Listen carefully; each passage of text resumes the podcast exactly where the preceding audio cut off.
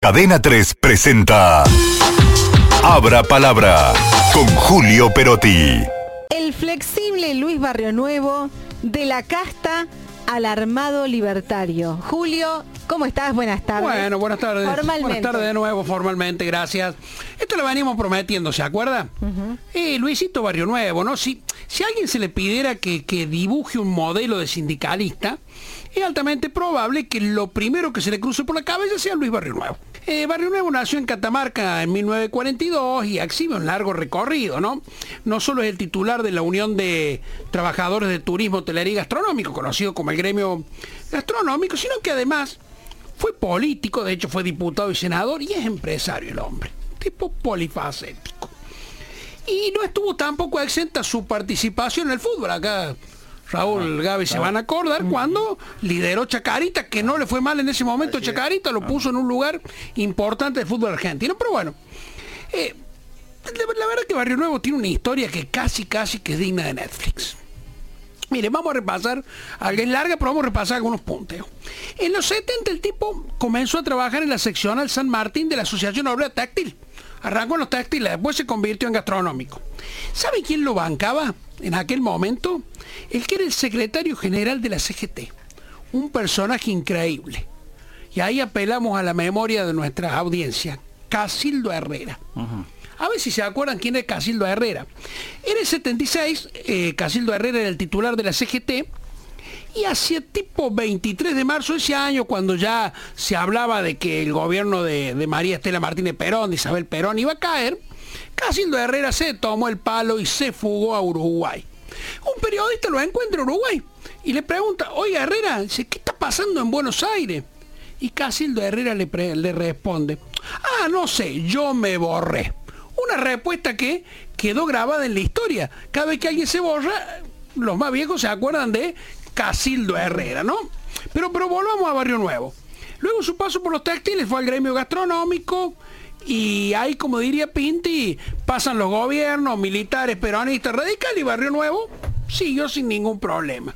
Obviamente estuvo con Carlos Menem, para cuya campaña dicen que donó un millón de dólares. No le iba mal, ¿eh? Por eso Menem lo designó al frente de la Administración Nacional del Seguro de Salud. Manejó otros tantos millones de dólares ahí. Y Barrio Bancó a Menem en su giro al neoliberalismo. ¿Y por qué lo digo? Porque esto tiene que ver con el final de esta historia, ¿no?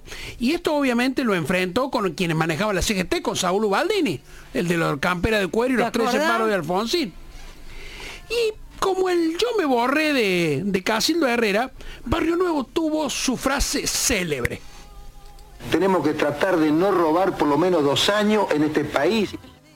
Me acuerdo. Bueno, ¿se acuerdan esa frase? Sí. Con eso se acomoda todo. Con eso se acomodaba todo. Sí, Evidentemente algo, algo pasó porque el país sigue a los tumbos más allá de esto que, que planteó Barrio Nuevo. que nunca dejaron de. Exactamente. Sí. Pero tengo un dato más que les va, seguramente les va a resultar curioso. Eh, ¿Saben quién entró en el peronismo allá por 1994 en la mano de Barrio Nuevo? Tienen nombres. Año 94. Año 94. Massa, ¿será que es? Sí, señor. Un joven que por entonces militaba en la UCD, el, de la ciudad de San Martín, Sergio Tomás Massa. Todo se dio en una visita que Massa y algunos amigos de la UCD hicieron a Barrio Nuevo en su casa de Mar del Plata. Cuentan, los muchachos tuvieron que esperar porque Barrio Nuevo estaba jugando el pádel. ¿Saben con quién? ¿Con? Herminio Iglesias. Ah, si tenemos otros autores. No, no, no. estamos Eh, tenemos todos los- en esta novela están todos los personajes, Jeva, así que verá que hay más todavía. ¿Por qué eh, a Barrio Nuevo los adoptó, siendo que estos muchachos venían del liberalismo? Lo dijo tiempo después en una entrevista. Dijo, yo tengo, Barrio Nuevo, yo tengo todos los indios que quiero, pero me faltan algunos que se puedan poner saco y corbata. Entonces a partir de ahí, eh, Massa se quedó dentro de- del peronismo y ahí, tiempo después, comenzó su carrera con, con, el kirchnerismo, ¿no? Eh, también Graciela Camaño, ahora ex esposa de, Barrio Nuevo, la señora que los había recibido mientras eh, su marido hacía deporte con Hermínio Iglesias, pasó a formar parte del Frente Renovador. Estuvo en una alianza con Massa, después se distanció, después tuvo con el peronismo republicano, ¿se acuerdan cuando también se había sumado Massa? En fin, Graciela Camaño también ha tenido relaciones con Massa. La experiencia electoral de Barrio Nuevo escribió también una página negra, negra, negra. Era 2003. Él y sus seguidores eh, impidieron una elección en Catamarca porque se sentía proscripto, no, no había podido demostrar su residencia en esa provincia, en consecuencia quedó inhabilitado, no cumplía el requisito de los cuatro años de residencia efectiva a la fecha de los comicios. Se metieron piquetes en las inmediaciones de las escuelas, se robaron y rompieron las urnas, quedó la idea de que las urnas se, se habían quemado. Catamarca quedó sumida en el caos, a punto tal que el entonces gobernador Ocar Castillo fue por ayuda de quién? De Eduardo Dualde, otro personaje más que entra en esta novela. ¿Sabe qué le dijo Dualde? ¿Qué le dijo Dualde? Se trata, decía en alusión a Barrio Nuevo, de un personaje que yo no puedo controlar. O sea, lo mandó, regaló a Castillo, Castillo volvió a Catamarca y bueno, suspendió los comicios, ¿no? Después, mucho tiempo después, este, las elecciones se, se hicieron el 24 de agosto y ganó Eduardo Brizuela del Moral. ¿Y quién había sido? El candidato, la candidata que lo enfrentó a Brizuela del Moral. Liliana Barrio Nuevo, la hermana de Luisito. No podía Luisito, puso a su hermana, ganó Brizuela del Moral.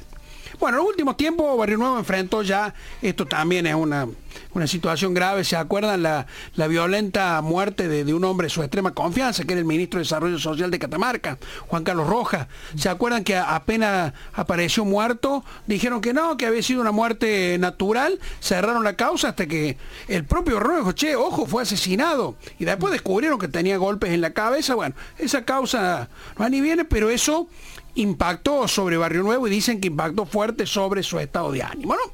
Bueno, paradigma de, la casta sindical, con toda esta historia que tiene por detrás, Barrio Nuevo hoy el armador político de Javier Milei.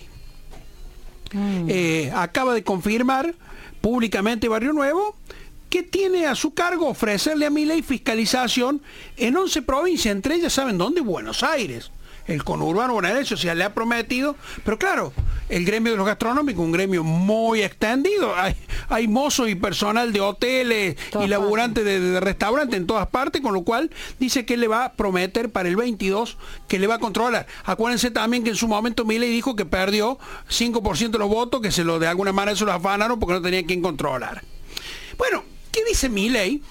De, sus amigos que como Barrio Nuevo, ¿no? Vienen de la casta, muchachos, no, no hay forma de disimular. Bueno, en realidad tiende un manto de piedra y dice que todos pueden convertirse en liberales hasta el último minuto. Ya habrá llegado la hora, pensamos, de que veamos un barrio nuevo más parecido a Álvaro Sogaray que Hugo Moyano.